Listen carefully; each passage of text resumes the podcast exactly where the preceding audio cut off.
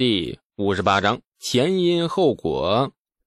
只有五姓七宗的门阀才有如此能量，将赵掌柜从长安县衙转送到大理寺，而且撬开了赵掌柜的嘴，得到了活字印刷术的秘方。杂店的程楚墨也好，喝毒酒自尽的长安县衙小吏也好，被撬开嘴的赵掌柜也罢。都是崔家棋盘上的棋子，包括刚刚程楚墨过来道歉，也是下棋的大手推动着的。难怪陈家咬着牙把整件事情担下来了，也难怪程楚墨要代表着程家过来道歉。说起来，这事还真的只能由程家来打头阵，因为程咬金娶的正房夫人便是清河崔氏门阀所出，清河崔氏算是程咬金的丈人家，那是老丈人家。啊，也是程楚墨的娘舅家，他不来道歉，谁来呀？李素的思绪很乱，一团乱麻似的。李治却命令他现在应该笑，笑得开心一点，甜一点。啊，原来是崔氏啊，难怪难怪。李素笑叹，脸上不见丝毫的愤慨之意，反而有一种世事无常的慨叹。崔厚安一直盯着李素的脸，仔细着观察着他脸上任何一个流露出内心想法的细节。很遗憾，李素笑得太甜太纯了，脸上发现不了任何端倪。哎呀，误会了，全都是一场误会呀！今特意向李公子赔礼，此事崔家做的理亏，任打任罚，绝无怨言。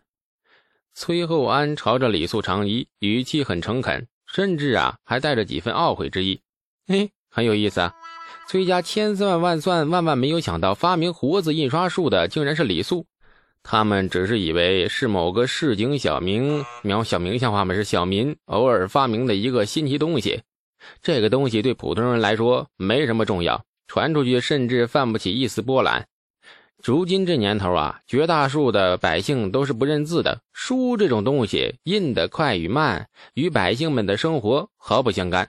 但是对崔家来说，活字印刷术的意义啊，可就不一样了。清河崔氏是望族，其宗源可上溯到春秋时期的齐国公卿。后来宗族繁衍，愈发壮大，分支如万川归海般不计其数。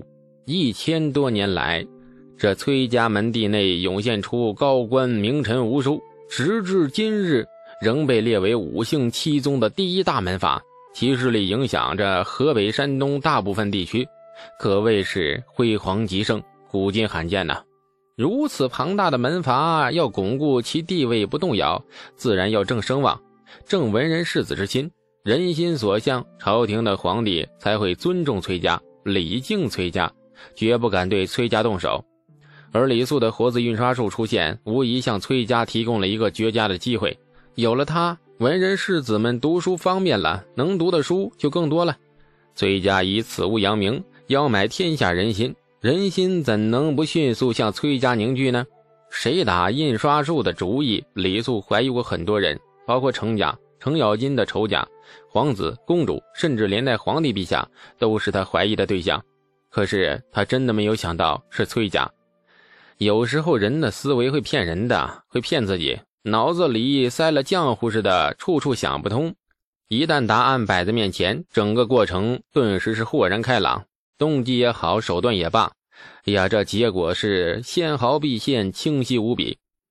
李素现在看到了答案，整个过程也想通了。难怪程楚墨说查不下去了，没办法查了。你查来查去，查到自己娘舅家，你怎么还能查得下去呀？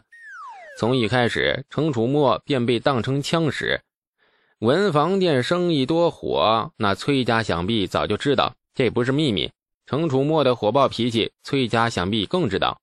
让一个脾气火爆而且家世显赫的小公爷去排队，肯定会出事啊！砸店亦是必然之事。程楚墨砸完店，威慑的效果达到了。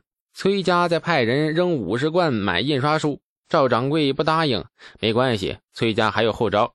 于是赵掌柜进了大狱，很快逼供出了印刷术的秘方，这是最有价值的东西。前后做了这么多事儿，崔家要的就是这个。权贵暗地里欺负平民，算不了多大事儿。东西到手了，赵掌柜在大狱里面蹲一两年，或者流放千里之外，整个事件行云流水，不留后患。然而崔家没想到这件事情多了一个李素，而且李素这个人是整件事件最关键的一环，同时也是崔家完全忽略的一环。李素不但是活字印刷术的发明者，也是程楚墨的朋友。崔家的女婿程咬金对他有几分欣赏，甚至连当今陛下和宰相都在关注他。因为崔家完全忽略掉了这个人后来发生的事儿，那便渐渐的脱离了崔家的掌控。事情捅破了，程咬金大发雷霆，领着六个恶霸儿子满长安的招惹是非，还在朝堂上撒泼打滚，把事情越闹越大。最后从源头查起，查到那个凤仪郎的夫人身上，抢个东西的事，这崔家原本也没有做的多么周密。从那个夫人身上，程家自然很快找到了崔家头上。事情露馅了，瞒不下去了。程咬金也精明，碍于夫人的面子，没有直接向崔家发飙，却令他的长子程楚墨一大早赶往了太平村，向李素道歉。这个姿态摆出来，这崔家就坐不住了。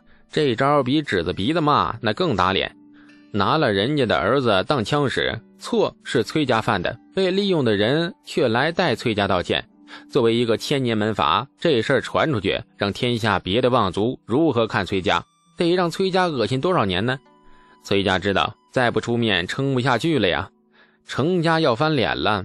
不仅如此，他们也查到了李素的底细，很寻常的农户出身，十几年前平凡庸碌。直到数月前，仿佛被仙人点化了一般，这个农户家的小子竟然发光发亮，而且亮得闪瞎了狗眼。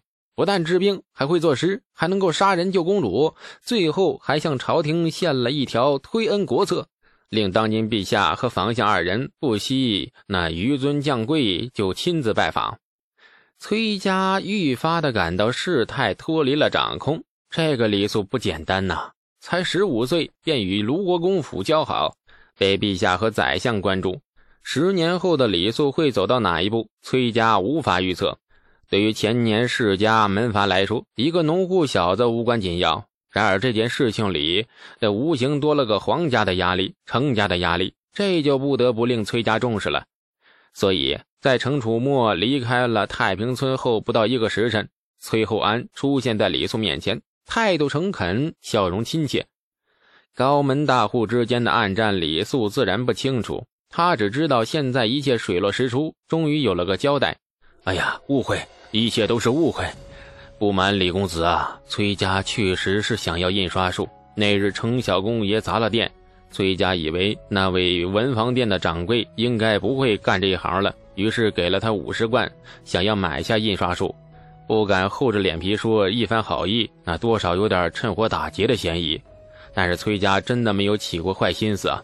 后来赵掌柜入狱，也是当时与崔家的人言语上有个冲突，想关他几天，教训一下便是了。这崔厚安的解释很诚恳，和善的表情里夹杂着几许委屈，完全没有高门大户的架子，说话的语气甚至像含冤带雪的受害人。李素笑得更甜了。哦，语言真是一门艺术啊！同样的一件事，黑的说成白的，逻辑上也行得通，可信度也同样是高的吓人。外人听了还真是分不清到底是谁对谁错，真相便这样的被混淆了。算了，门阀惹不起，至少不是一个农户小子能惹得起的。李世民想惹，那得先掂量掂量。李素急忙拱手：“哎呀，崔先生言重了，确实是误会，小子也没往心里去。”事情说开了就好，还劳动崔先生亲自跑一趟，那小子实在是罪过。嗯，崔厚安对李素态度很满意。崔家确实是来道歉的，但是道歉也有个限度，特别是被道歉那一方，更不能蹬鼻子上脸。眼下李素的态度显然很合他的意，拍了拍手，这崔厚安身后两辆马车上的篷布啊，就被车夫掀开。上面摆满了一个又一个的樟木箱子，这箱子垒得很高，像两座小山似的。崔厚安笑了，啊，虽然是误会，但是这事儿毕竟是崔家做错了，做错了就得有个表示。马车上的箱子里面都是钱，整整一千贯，算是崔家对李公子聊表寸心，还望公子莫气。嗯，李素吃惊的睁大了眼，呆呆的看着面前的箱子。看着车夫将箱子一个一个的搬下马车，推到了李家院子外，崔厚安又笑了：“ 误会接过去了，这一千贯算是赔礼。不过李公子所创的活字印刷术，委实是个好东西。上次给了五十贯钱，确实是崔家欺负人了。若李公子有意，崔家愿意三千贯买下活字印刷术。公子意下如何呀？”他李素眼皮直跳啊，感觉自己脸上的笑容越来越僵硬了。卖活字印刷术，李素并不介意，对他来说，谁拿了都无所谓。反正这东西已经出现了，将来迟早是天下皆知。卖了它，能够得三千贯，对李素来说简直是天降横财。可是崔家的钱真的那么好拿吗？拿下这笔钱，不管他愿不愿意，从此只能绑在了崔家这条船上了。三千贯钱卖的不仅仅是印刷术，还有他自己个儿。崔厚安含笑看着李素，他很有耐心，一点都没有急躁的样子，静静的等着李素的回答。李素心中犯苦，仰头默默默长叹：如果是李世民花三千贯把他买下，该多好啊！他一定会兴奋的，毫不犹豫答应。他发毒誓，从此绝不给李唐江山添堵。打八折也不是不能商量吗？哎，七折就不行了，必须翻脸。二人沉默了许久，崔厚安终于有些不耐了，笑意满面的说：“李公子，意下如何呀？”下集更精彩，感谢您的收听。去运用商店下载 Patreon 运用城市，在首页搜索海量有声书，或点击下方链接听更多小说等内容。